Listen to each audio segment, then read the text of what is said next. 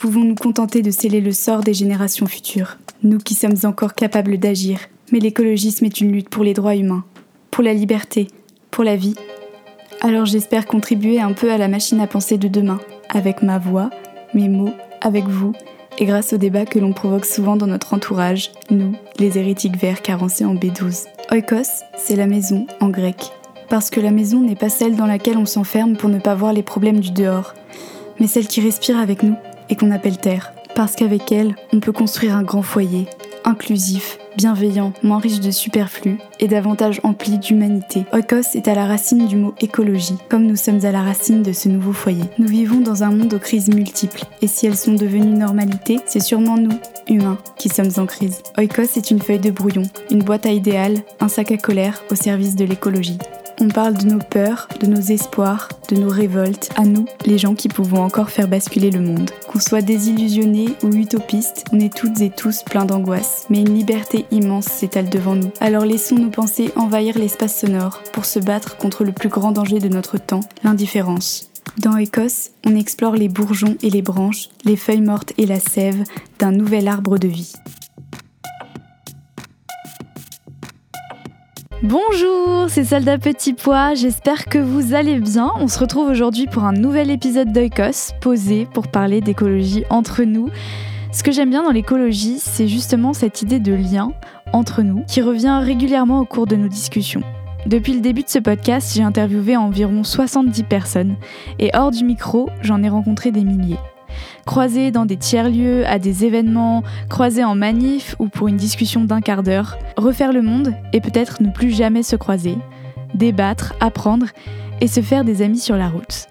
Lucie, mon invitée du jour, fait partie de ces belles rencontres. Je ne sais plus comment on s'est trouvés exactement toutes les deux, mais beaucoup de choses nous rapprochent. On a pris un verre un jour et j'ai découvert une jeune femme comme celle qui me donne de l'espoir, engagée sur une multitude de fronts, curieuse et avide d'un nouveau monde. Une étudiante aussi, qui se débat parfois avec les mêmes questions que moi. Comment tout concilier Le début d'une vie d'adulte et des engagements qui prennent beaucoup de place. J'ai eu envie de la recevoir à mon micro pour qu'elle nous partage son expérience et ses ressentis sur l'engagement écolo et qu'on puisse peut-être, à deux, vous apporter quelques réponses. Merci à elle d'avoir accepté l'invitation. Avant de lancer cet épisode et de vous laisser découvrir Lucie, si jamais vous aimez ce podcast, n'oubliez pas de vous abonner, que ce soit sur les réseaux sociaux qui sont listés dans la description de l'épisode ou sur la plateforme d'écoute sur laquelle vous êtes en train de nous écouter. Comme ça, vous serez prévenu à chaque nouvelle sortie d'épisode. Et tout de suite, je laisse place à notre conversation avec Lucie. Bonne écoute Salut Lucie Salut Charlotte Ça va? Oui, super, et toi? Bah écoute, on a une magnifique vue pour cet enregistrement, je, suis ravie. Écoute, euh, let's go Est-ce que tu pourrais euh, commencer euh, par le début, c'est-à-dire par te présenter aux personnes qui nous écoutent? Alors, vaste question, comment se présenter? Donc je m'appelle Lucie, j'ai 22 ans et je suis actuellement encore étudiante en césure, donc en stage et euh, j'essaye de m'engager euh, dans différents secteurs qui m'intéressent, euh, dans des associations et puis pour des événements qui font sens pour moi et de m'entourer de belles personnes. Yes, c'est beau. mais de toute façon, on va, on va rentrer dans les détails. Ensuite, la question que je pose à tous les invités du podcast, et franchement, c'est trop cool après de mettre toutes les définitions à côté, c'est quoi ta définition de l'écologie? C'est un peu une immense question, mais toi, personnellement, comment tu définirais ça? Bah, L'écologie, je pense que c'est euh, un très large terme qui rassemble plein de problématiques euh, actuelles euh, et moins actuelles. Enfin, c'est quand même des questions de ressources, de gestion des ressources, des questions sociales aussi. Enfin, l'écologie, moi, ça me fait penser à, plein d'autres types d'écologie. L'écologie décoloniale, l'écologie qui mène à la justice sociale. Enfin, c'est un, très large terme. Euh, et du coup, je pense que c'est aussi ben, pour moi un, certain combat et puis euh, un, certain idéal aussi euh, à la fois. Et à la fois plein de leviers d'action, mm. plein. Enfin, ça regroupe plein plein de choses, quoi. Ouais, c'est clair. Bah, peut-être que du coup, ça sera un peu plus, un peu plus l'occasion de détailler. Est-ce que tu peux nous raconter donc là, c'est la question qui prend genre 20 minutes. Mm. Mais est-ce que tu peux nous raconter, toi, ton parcours avec l'écologie Du plus loin que tu te rappelles, est-ce que tu as toujours été un peu sensible à ces questions-là? Ou est-ce que c'est venu vraiment un moment où tu as eu une prise de conscience et tu, peux la dater Ou, ou alors c'est genre un continuum de trucs? Et ensuite, est-ce que tu peux nous raconter... Euh, tes engagements, enfin qui sont hyper nombreux? Ben, je pense que ça a commencé de manière, enfin, assez jeune. Je pense que c'est en fait plutôt des, sentiments c'était des réactions face à des articles, euh, des réactions face à des images qui, qui ont un peu choqué. Euh, voilà, comme euh, pas mal d'enfants, j'imagine. voilà, j'ai vu des images d'animaux dans des conditions assez compliquées. et donc, je pense que ça choque un peu. Et puis après, ça a été des cours, ça a été des livres, ça a été plein de ressources où j'ai essayé de creuser la thématique. Euh, et puis en fait, je pense qu'au fil des années, on en apprend de plus en plus, on rencontre des personnes, on en discute. Et, euh, ça fait que bah voilà, j'essaie de faire euh, mon petit bout de chemin avec l'écologie par des rencontres, des ressources. mais ça a commencé, j'imagine, ouais, avant, avant l'adolescence, par ça. Puis après, en fait, via autant d'activités où enfin on avait euh, je sais pas des ateliers de tri euh, des trucs comme ça. Ça peut paraître assez anecdotique. Attends, des ateliers de tri genre euh, quand enfin quand t'étais enfant ou? Ouais on avait des sorties à l'école des fois où en fait on avait des intervenants qui nous parlaient de tri tout simplement. Et je pense que ça commence un petit peu par là par le tri. C'est assez anecdotique mais ça t'a pas parce que je sais que enfin pour discuter avec plusieurs personnes du coup on a on a à peu près le même le même âge mais je trouve que notre génération, on a été un peu matraqué aussi avec ce truc de développement durable mm. et que limite sur certaines personnes, ça a, ça a provoqué l'effet inverse. Tu vois, de genre d'être trop saoulé, d'entendre tout le temps parler de ça dans des termes pas hyper sexy qu'on te dit bah euh, va falloir essayer de faire tout le temps la même chose mais juste euh, on va essayer de réduire les déchets et tout et euh, enfin je sais pas si tu l'as perçu comme ça mais moi je trouve que ça peut aussi avoir produit un peu un espèce de rejet de l'écologie comme un truc genre pas ouf, tu vois. Une espèce d'effet rebond euh, ouais, bah sur la population. Non, mais je, je me pose vraiment la question, quoi. Bah, je pense qu'à l'époque, euh, moi, ça m'a sensibilisé, ça m'a quand même ouvert les yeux sur le fait que quand même, quand on consomme, en fait, il y a des déchets qu'on met dans les mhm. poubelles. Qu'est-ce que ça devient après? C'est quand même, un, enfin, c'est quand même une, vraie partie concrète de l'écologie entre guillemets. Euh, voilà, qu'est-ce qu'on fait euh, des déchets? Le système déchets, c'est quand même très important. Il y a plein de personnes qui travaillent dedans et qui font du coup un job qui est important.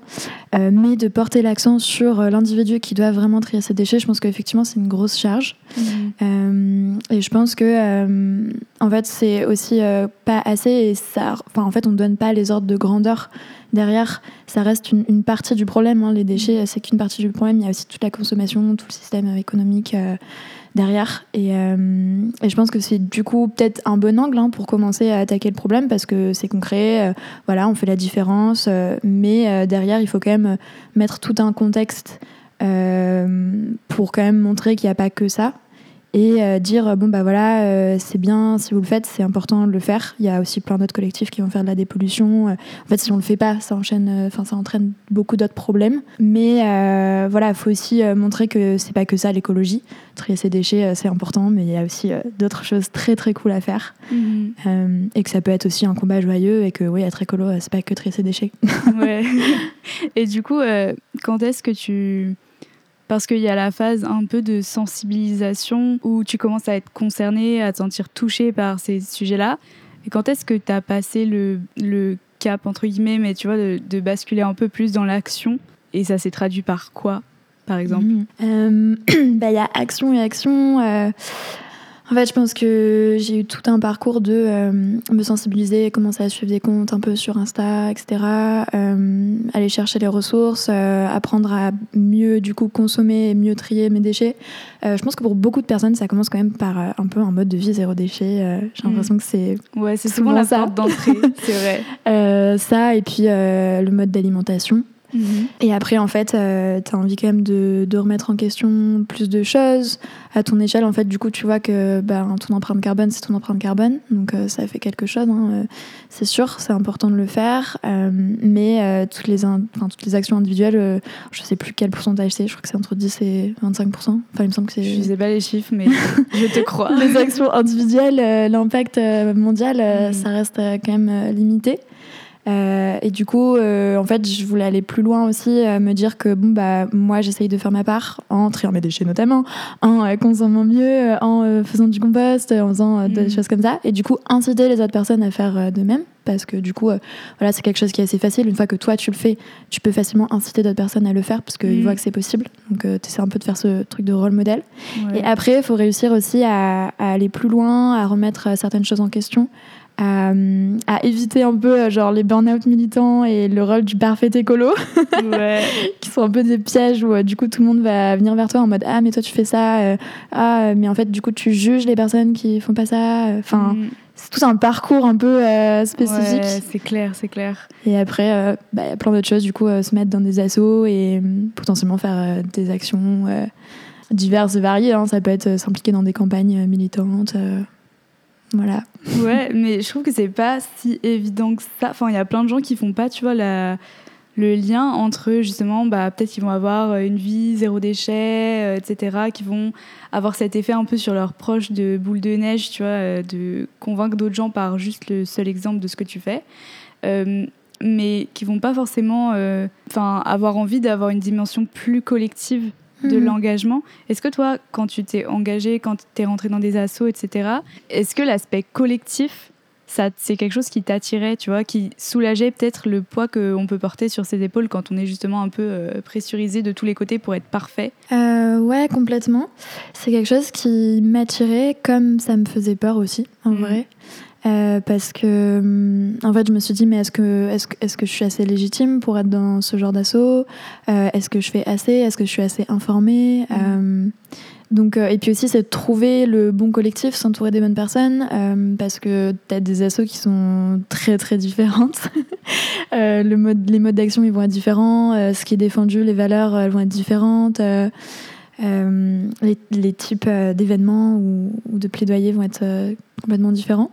Ouais, je pense que c'est quelque chose qui, qui m'attirait parce que forcément, du coup, je commençais à en parler avec des amis. Euh, bon, je pense peut-être au début de mes études où là, vraiment, j'essayais de devenir végétarienne, franchir le pas. C'est des étapes qui sont un peu compliquées quand même, de passer d'un mode de vie euh, carné euh, où on a été élevé par nos parents avec euh, certaines choses C'est à un mode de vie végétarien. Moins de consommation, moins de fast fashion, alors que toutes les années collège, on a consommé comme pas possible. Et est-ce que tes proches te... ont été compréhensifs et genre t'ont accompagné dans tes démarches ou ça a été un peu sujet de, clash ou de... Bah, ça dépend à quel moment et sur quel sujet. Euh, sur l'alimentation, je pense que c'est quand même un peu compliqué. Euh, le fait de, oui, euh, que ta famille en fait doit faire des efforts aussi pour toi, Mhm. s'adapter pour toi. Alors que finalement, euh, quand tu penses, euh, c'est c'est toi qui essaye de faire en sorte de s'adapter au, au changement climatique. Euh, pour la consommation, pour les vêtements, par exemple, bon bah, c'est- moi qui achète, donc c'est pas forcément compliqué. Mais du coup, en fait, je, par extension, euh, j'avais quand même un, un regard sur eux, ce qu'ils achetaient, en le disant ou en le disant pas. En fait, ça peut quand même créer des petites Mhm. tensions, des non-dits ou, ou des clashs euh, vraiment euh, importants. Ouais, parce qu'il peut y a aussi avoir ce décalage, tu vois, entre... euh, même si c'est ton mode de vie, parfois les gens ils se sentent limite agressés par le fait que tu revendiques aussi quelque chose en faisant des petites actions.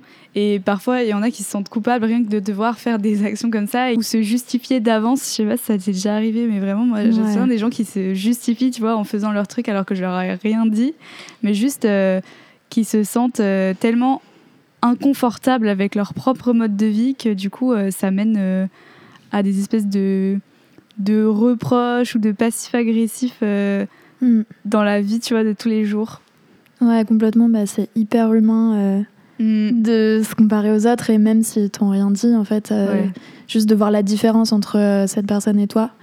euh, ben c'est compliqué après il faut réussir à entrer dans un dialogue apaisé euh, essayer peut-être de montrer que oui moi je fais ça c'est possible euh, c'est souhaitable en vrai c'est désirable euh, Mm. c'est bien. Si tu le fais pas, ben écoute, euh, c'est peut-être que t'en es pas là, c'est peut-être que t'as du mal, ou c'est pas le moment de ta vie où ça va se déclencher. On espère que ça va se déclencher quand Un même, jour. rapidement si possible. C'est vrai qu'on n'a pas non plus masse de temps, quoi. voilà. Mais après, euh, Mm. chacun fait ce qu'il peut en fonction euh, d'un moment T, avec les informations qu'il a, avec, euh, avec le- le- l'éducation, la culture, l'entourage, euh, les ressources qu'il ou elle a au moment donné. Quoi. Ouais. Tu nous as dit que, que tu es étudiante et euh, de l'extérieur, enfin, tu vois, on peut avoir l'impression que tu t'impliques vraiment dans une multitude d'initiatives, ce qui est super cool. Euh, mais je voulais un peu te demander comment tu fais pour trouver le temps de faire tout ça et aussi euh, le moral. Euh, enfin, tu vois, il faut quand même avoir un peu de, de force mentale pour justement gérer bah, ta vie perso, ta vie pro et aussi ta vie de militante à côté. Et, euh, justement, enfin, tu as parlé du burn-out militant euh, avant. Est-ce que c'est quelque chose que tu as que tu as pu expérimenter ou en tout cas passer proche de ça? Et comment tu gères en fait de trouver un équilibre entre ces choses qui sont qui peuvent apporter beaucoup beaucoup d'énergie mais aussi pas mal plomber. Bon, alors peut-être que du coup là je peux revenir quand même sur quelques engagements. Vas-y, vas-y. Pour un peu de contexte dans les détails. bon alors particulièrement sur les sujets liés à l'écologie, euh, j'ai commencé vraiment à me mettre dans donc, l'asso Sciences Po Environnement, qui est l'asso étudiante euh, qui va essayer euh, de sensibiliser les étudiants sur la question écologique et qui a du coup plusieurs pôles, notamment un pôle plutôt événement, enfin alors il y a des conférences, il y a des événements, il y a du plaidoyer et des actions sur la transition du campus, et il y a un, un, pôle aussi qui va vers le monde, donc qui est censé aussi aller hors des murs de Sciences Po, pour faire des actions, pour euh, rencontrer d'autres personnes, pour euh, montrer un peu ce qui se fait ailleurs.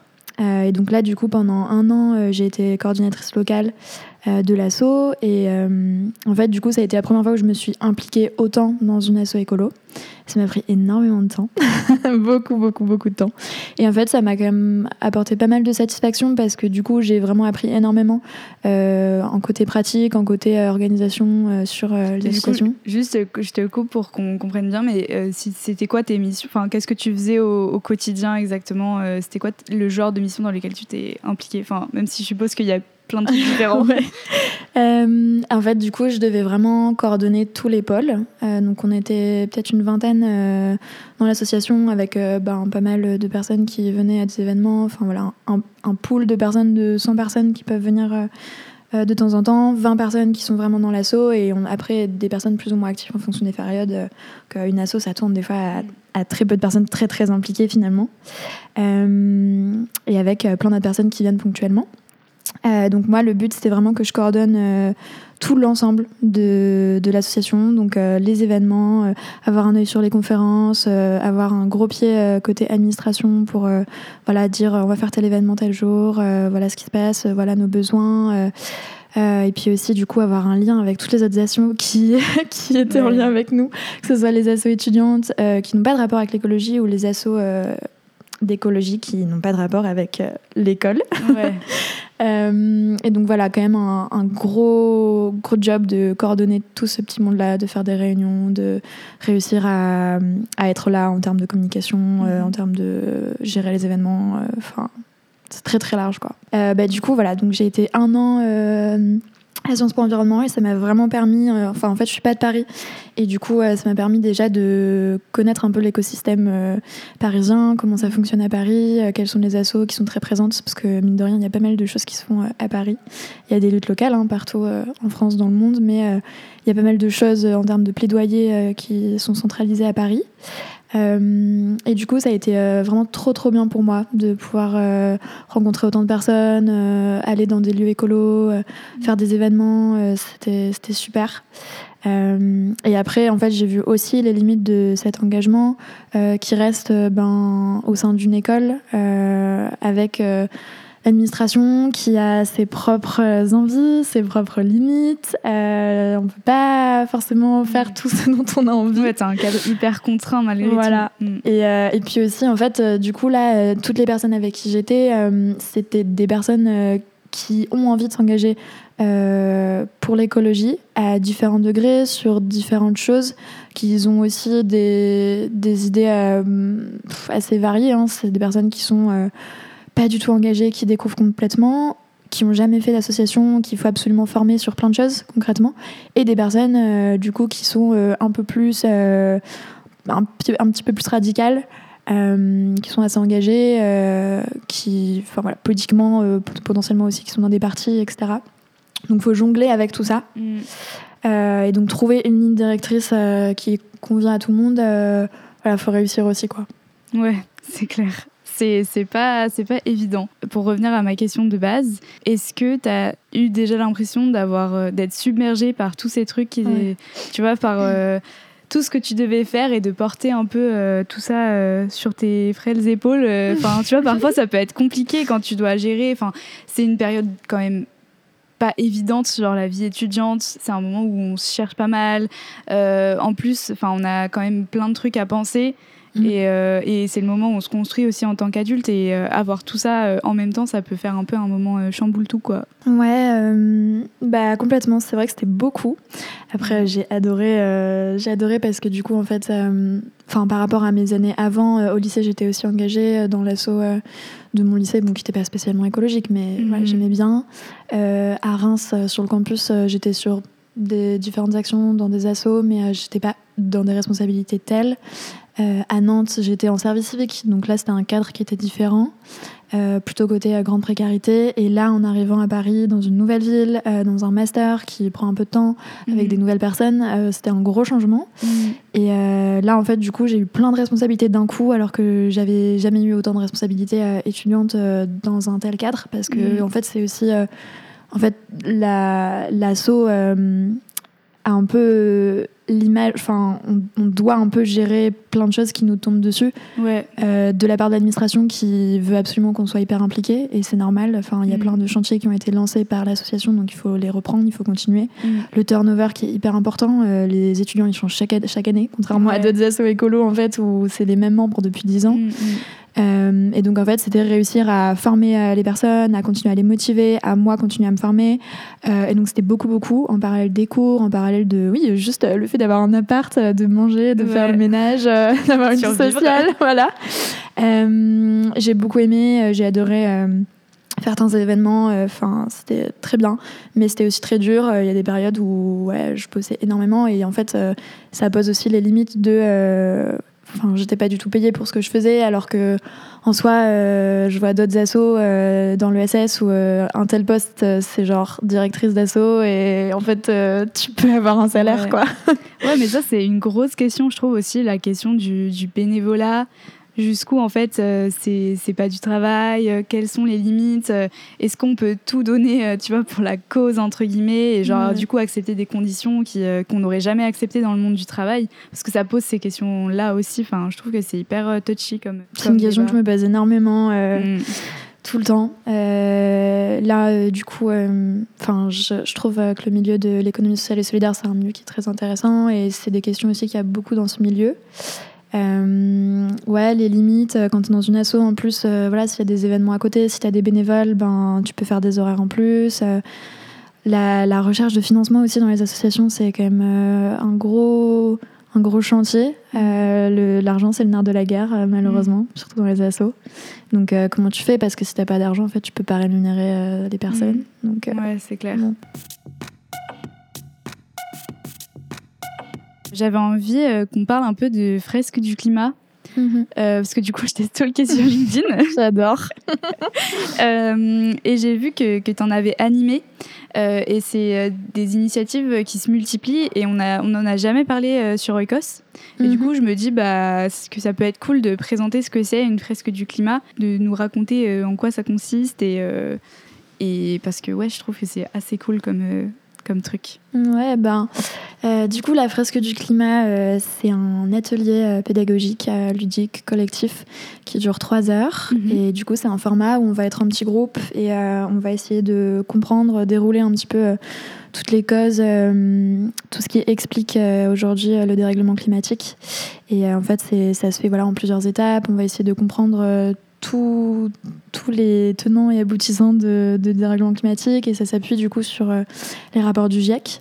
Mhm. Euh, et, euh, et, voilà, donc il y a plusieurs phases. on essaye vraiment de comprendre avec des cartes stratégiques et scientifiques, quelques petites statistiques et de mettre tout ça à plat, de faire les liens.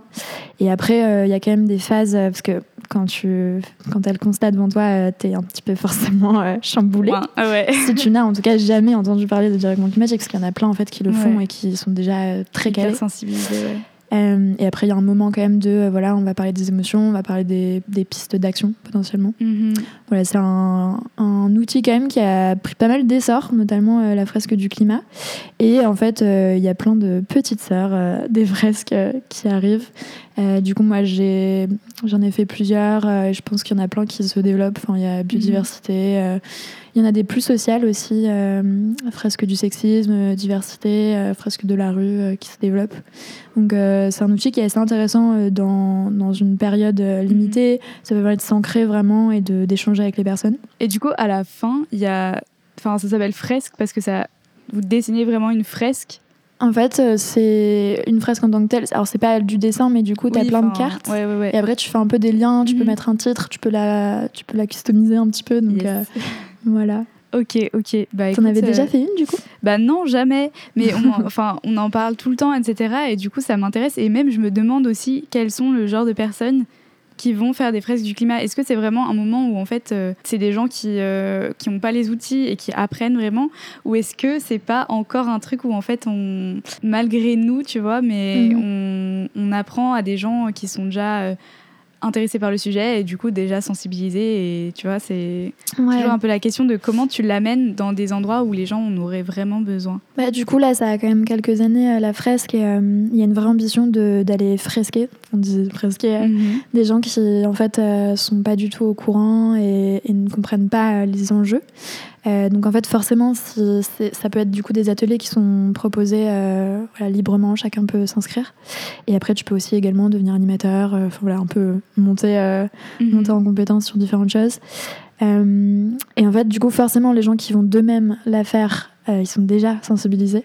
Et en fait, euh, ce qui va être intéressant, c'est peut-être qu'ils comprennent euh, les liens scientifiques. Moi, c'est quelque chose qui me manque énormément. Euh, J'ai pas du Ouais. tout de background scientifique, alors c'était également un challenge de vraiment savoir expliquer. Là, ça fait un moment que j'en ai plus fait, donc je t'avoue que j'ai plus forcément Ouais. les termes. Mais du coup, ça me pousse à me dire, ok, il faut quand même que je, je recheck un peu, que j'essaie de faire les liens dans ma tête. Ouais. Et, euh, et après, euh, en fait, euh, l'enjeu, c'est quand même aussi d'aller fresquer euh, des personnes dans des grandes entreprises. Il y a aussi, du coup, plein de personnes politiques qui ont été fresquées. Il y a aussi un peu, voilà, les enfants qui peuvent faire une petite version un peu plus courte, etc. Donc, ça peut quand même toucher facilement pas mal de personnes. Mhm. Et bon, en vrai, ça a été un outil qui a permis quand même pas mal de sensibilisation. Après, Mhm. c'est pas suffisant, hein, clairement. euh. Oui, non, mais c'est intéressant comme, euh, comme truc. Enfin, tu vois, de, aussi que des institutionnels s'en s'en emparent. Et Mhm. euh, tu vois, enfin, on parle souvent de. il faudrait mettre en place des formations obligatoires, justement, dans les entreprises, etc. Et il y en a qui, du coup, font des fresques du climat. Enfin, j'ai l'impression que ça se multiplie. Ouais. Et je trouve que c'est c'est cool d'avoir ce truc à disposition, cette méthode. Je sais pas. Enfin, je sais pas comment définir en fait le truc, euh, mais je trouve que c'est intéressant ouais, d'avoir euh, d'avoir ça à dispo et euh, de pouvoir le déployer dans plein de dans plein d'endroits et de milieux différents quoi. Après, c'est facile à dire, c'est moins facile à faire, je suppose. Bah après, il y a aussi, du coup, l'atelier d'automne, par exemple, qui a une assez bonne suite. Et là, on va être plutôt sur un atelier aussi de, de 3 heures, ouais. Et là, en fait, on va vraiment euh, s'attaquer aux solutions en tant que telles et essayer de comprendre les ordres de grandeur. euh, Ouais. Autant euh, du coup sur des actions individuelles que euh, sur euh, il y a un peu des, des tours où on va prendre une décision collective en politique, Mm. regarder les financements, etc. Donc là, on est vraiment dans le concret de Ouais. quelles sont les solutions, quoi. Mais c'est ça aussi, je pense que les gens peut-être en ont besoin aujourd'hui aussi parce qu'il y a un peu cette demande de ok, enfin on a compris qu'il y a un problème, mais en fait euh, on a quand même encore beaucoup de mal à voir les solutions et c'est toujours plus difficile de s'attaquer à un problème où on a l'impression qu'il est gigantesque et qui nous écrase plutôt que quand en fait on te propose des pistes concrètes où tu vois que c'est possible en fait de Ouais. faire avancer les choses et du coup c'est hyper euh, enfin je pense que c'est hyper important aussi de, pro- de présenter euh, l'aspect solution je passe du coq à l'âne. Est-ce que tu peux nous parler d'Empower? Ouais. Euh, Parce que, enfin, si tu me dis si je me trompe, j'ai l'impression que c'est aussi ton sujet du moment. Je trouvais ça cool de t'entendre en parler. Euh, bah, du coup, là, oui, effectivement, euh, je, suis, euh, je fais partie de l'équipe Empower là, pour six mois lors d'un stage. Donc, c'est une asso qui œuvre pour l'émancipation économique des femmes dans le monde. On a des actions, du coup, en Europe, en France, en Afrique. Et du coup, moi, j'étais plutôt sur la partie événementielle, Ouais. sensibilisation, tout ça. C'est quelque chose que j'aime bien.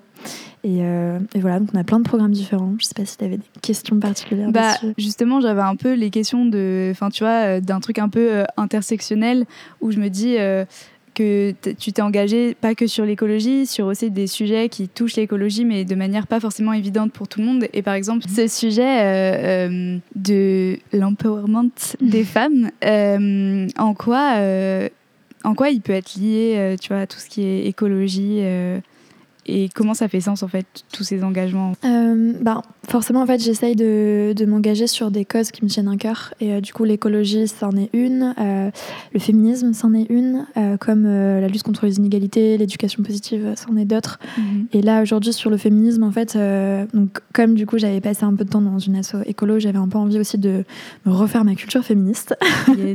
et du coup c'est pour ça que j'ai voulu m'engager chez Empower et du coup à côté garder un petit peu quand même de, de militantisme écolo euh, euh, plus personnel. Et du coup, euh, ça, ça, fait vachement de bien en fait de, de se dire que enfin, il y a un peu, il y a une vraie sororité. En vrai, chez Empower, on, on, le ressent vachement le fait d'être enfin dans un cadre euh, d'expression euh, entre femmes où en fait on se sent libre de dire ce qu'on veut, euh, on sait qu'on va pas être jugé, on sait qu'on va pas être, on va pas se faire couper, on, sait mm. que les enjeux sont compris, sont entendus, les sentiments sont écoutés. et du coup, c'est se dire bah oui, nous aussi on est légitime à mener des projets. donc là, chez Empower, du coup, le levier d'action ça va être l'entrepreneuriat. Ça va être de dire bah oui, les femmes aussi peuvent être entrepreneuses, elles ont les moyens, elles peuvent aussi mener des projets à bien. Et en fait, ce serait intéressant qu'on ait plus de femmes euh, un petit peu euh, qui peuvent proposer des, projets qui, en général, du coup, sont pas mal liés à l'impact. Donc euh, voilà, c'est ça aussi qui est important. et après, du coup, si on veut lier les deux, c'est que, ben, effectivement, en fait, les femmes, elles ont tendance à entreprendre pour le bien commun. Elles vont essayer de répondre à des problèmes, elles vont essayer justement de s'engager dans l'économie sociale et solidaire, de, s'ancrer un peu dans ce secteur-là. Et c'est aussi, enfin, on en avait parlé par exemple avec un événement avec Edeni, euh, qui est un collectif euh, qui va chercher à, promouvoir la transition écologique euh, enfin, dans le parcours professionnel. Et ce qu'on disait, c'est que les femmes, ce sont les premières touchées par le dérèglement climatique dans le monde, dans certaines zones du monde, et c'est les premières du coup qui vont s'emparer du problème aussi, qui vont potentiellement militer, mais qui vont aussi subir la charge mentale, la charge écologique. Euh, et qui vont euh, essayer de prendre le problème à bras le corps. Et mhm. malheureusement, des fois aussi, qui sont du coup silenciés et qui, qu'on ne reconnaît pas à leur juste valeur. Yes. Voilà. Donc, euh, non, mais c'est, enfin, c'est ça que. Enfin, j'allais dire que j'aime dans l'écologie, mais enfin, en vrai, c'est un peu, c'est un peu chelou que de dire ça, mais je trouve que c'est un sujet vraiment matrice de plein d'autres, et je trouve que tous les liens peuvent être faits dans ce sujet-là, et, et je trouve ça hyper important aussi de de déborder entre guillemets de l'écologie euh, purement scientifique et, euh, euh, et, rationnelle et limite mathématique et en fait d'aller vers des sujets justement plus sociaux et de voir comment tout ça est imbriqué parce qu'en fait les solutions elles sont aussi imbriquées au milieu et je trouve ça hyper intéressant du coup. C'est pour ça aussi que je voulais qu'on en, parle un peu. Bah, c'est complètement nécessaire de déborder mm. du truc scientifique et d'aller comprendre pourquoi et comment l'écologie peut être la réponse à plein de choses, à des problèmes sociaux. quoi. C'est clair. quelqu'un qui, euh, qui voudrait s'engager, tu vois, qui est aussi à ce moment de, vie étudiante où tu prends conscience de, de, plein de choses et tu prends aussi conscience que tu es une personne euh, autonome et que tu peux faire des choix et que tu peux commencer à, à t'engager dans les causes qui te tiennent à cœur, tu lui conseillerais de commencer par quoi? Euh, Enfin, tu vois, ça peut être un peu intimidant d'arriver dans un écosystème où tu connais pas les gens, les différentes assos, etc. et je suppose que toi, c'est ce que tu as ressenti, comme tu disais tout à l'heure, quand tu es arrivé à Paris, au milieu d'un foisonnement de trucs euh, et ça a peut-être pas été si facile que ça au début. Qu'est-ce que tu conseillerais à quelqu'un qui, a envie de, mettre le pied là-dedans mais qui sait pas trop vers où se tourner? Euh, ah, Il y a plein de ressources qui sont hyper intéressantes. Euh, moi, quelque chose qui m'a pas mal aidé du coup au tout début, ça a été des livres de Julien Vidal qui en fait explique du coup ça commence par moi. Donc lui, il a une approche très individuelle où il va mhm. montrer un peu quelles sont les actions à faire dans ta vie individuelle. Si tu veux dépasser ça, après, donc il a aussi fait un autre livre avec Ça va changer avec vous, donc là un petit peu plus sur le collectif. Euh, moi, ce que j'ai beaucoup aimé, donc je suis aussi euh, mobilisatrice sur euh, les programmes réaction de Make Sense. Mhm. Et, et là, du coup, ça va être des programmes de deux semaines où en fait chaque jour tu vas recevoir un mail avec des infos sur des thématiques liées à, à l'écologie. Donc, enfin, du coup, il y a des programmes par thématique et sur l'écologie, il y en a un climat, réaction climat. Euh, et du coup, ça c'est hyper intéressant. Donc, il y en a sur plein d'autres thématiques aussi, euh, notamment personnes sans abri, euh, euh, primo arrivants, euh, voilà. Et après, en fait, il y a dans ce programme du coup des temps euh, d'échange avec euh, d'autres personnes. Donc en fait, c'est des personnes qui ont envie de s'engager, qui savent pas forcément comment, ou qui ont juste envie d'un peu de, de sentiment de collectif. Euh, en distanciel, c'est assez pratique euh, pour euh, du coup euh, être avec euh, différentes personnes. Sur le territoire. Après, euh, fran- franchement, je conseille euh, d'en parler à son entourage, euh, aux Mhm. personnes qui sont sensibles, d'aller à des événements. J'ai été beaucoup, beaucoup d'événements cette année, des festivals écolos, euh, euh, des conférences, euh, plein de choses. C'est hyper intéressant pour se construire son esprit critique, se faire un avis sur plein de questions. Et après, ben, faire fouiller dans, dans des, dans des bibliothèques, euh, dans des librairies euh, notamment engagées, indépendantes. Euh, Mhm. C'est important aussi. Et puis, euh, fréquenter des tiers-lieux euh, engagés, écolos, suivre des comptes Instagram. les pistes sont multiples. Carrément, carrément. Parmi tous ces événements dont tu parles, etc., tous ces moments de ta vie d'engagement, est-ce qu'il y en a un qui t'a marqué particulièrement, ou tu vois, un moment euh, dont tu te rappelles, ou qui a été fort, ou qui a fait naître quelque chose, enfin, que tu voudrais nous partager? Ah, mais alors là, il y en a plein. Prends le temps de réfléchir si tu veux. Euh, bah, cette année-là, euh, j'en ai fait euh, pff, je ne sais combien, honnêtement. euh, j'ai- rencontré des personnes superbes. euh, bah, là, je vais prendre le plus récent. Là, ces deux derniers jours, j'ai été un petit peu à l'Université de la Terre, euh, à Mhm. l'UNESCO. Et, euh, et c'était très agréable euh, d'avoir euh, euh, des personnes aussi inspirantes que Jane Goodall, bon, qui était en visio, comme Cyril Dion, qui a un discours très complet. Euh, donc ça fait du bien. Et honnêtement en fait euh, juste des fois euh, bon, on lançait un petit peu des remarques avec mon coloc. Et puis je voyais des personnes à côté de nous qui souriaient qui étaient assez d'accord. Donc c'est des petits moments comme ça en fait où ouais tu, tu, tu sens qu'il y a un peu une émulation collective et Mhm. des personnes qui cherchent à essayer de creuser les sujets comme on peut et, euh, et voilà quoi ça se fait petit à petit ouais, ouais, c'est cool. Est-ce que tu as de l'espoir pour l'écologie? C'est quoi tes plus grandes peurs? Et du coup, c'est quoi ton plus grand espoir si tu as de l'espoir? Euh, oui j'ai de l'espoir Yes.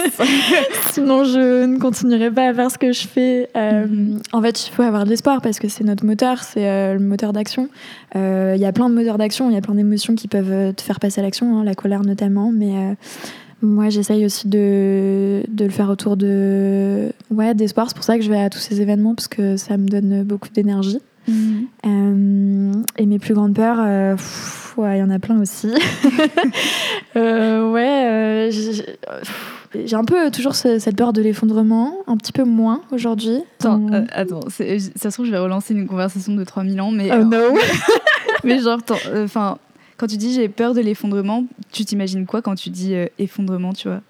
C'est quoi qui te fait peur dans ça? C'est un peu un truc dystopique, euh, je sais pas, tu vois, euh, ça y est, euh, l'effondrement, je le vois un petit peu dans mon imaginaire comme un, un événement plus ou moins proche, lointain, où euh, ça y est, il y a tellement de catastrophes climatiques que euh, ben, il y a des vagues de migration, euh, il y a des personnes qui perdent tout, il y a de la violence du coup qui, qui commence à naître parce que les ressources sont pas maîtrisées, les ressources sont Mhm. pas bien gérées, euh, que en fait il y a des personnes qui ont énormément de pouvoir, qui s'accaparent les ressources, qui ne Mhm. partagent pas. Euh, ouais, euh, voilà, juste un, un peu un truc dystopique. Enfin, j'ai lu quelques, quelques livres un peu sur euh, des choses comme ça, des récits un peu survivalistes. Et ça, ça me fait assez peur du coup. Euh, mais j'ai bon espoir que quand même on arrive à, à prendre tout ce qui existe aujourd'hui comme solution, tout plein de modèles de gouvernance, tout plein de modèles de gestion, de communication non violente. Enfin, il y a plein de solutions aujourd'hui qui existent, il y a plein de tiers-lieux qui existent, d'écolieux.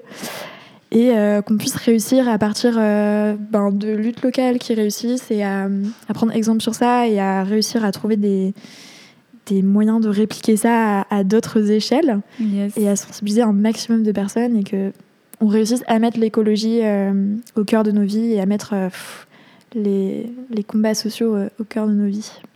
Eh ben écoute, c'est une magnifique conclusion. Est-ce que tu voulais rajouter quelque chose? Est-ce que tu as des trucs que tu voulais dire que tu pas dit? On aurait pu dire encore plein plein d'autres choses. Ah oui, mais de toute façon, ça, on peut avoir la discussion pendant genre, des journées, des nuits.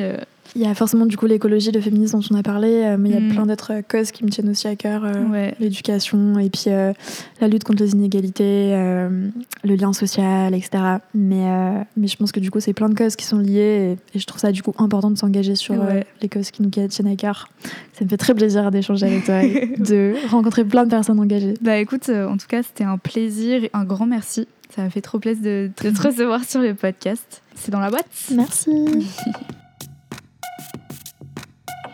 Voilà, c'est fini pour euh, notre épisode d'aujourd'hui. Encore un grand merci euh, à Lucie pour cette conversation euh, hyper intéressante et intimiste. Merci à vous d'être resté avec nous et de nous avoir écoutés. Si jamais Oikos vous plaît, encore une fois, n'hésitez pas à vous abonner, à nous rejoindre sur les réseaux sociaux. Vous trouverez tous les liens dont vous avez besoin dans la description de l'épisode. Et si vous voulez nous faire très plaisir, vous pouvez aussi nous mettre un commentaire ou une note sur les plateformes d'écoute qui le permettent, Apple Podcast et Spotify. En tout cas, j'espère que cette conversation vous aura plu et on se retrouve la semaine prochaine bien sûr sans faute comme chaque lundi pour un nouvel épisode d'actualité. Je vous embrasse et à très bientôt.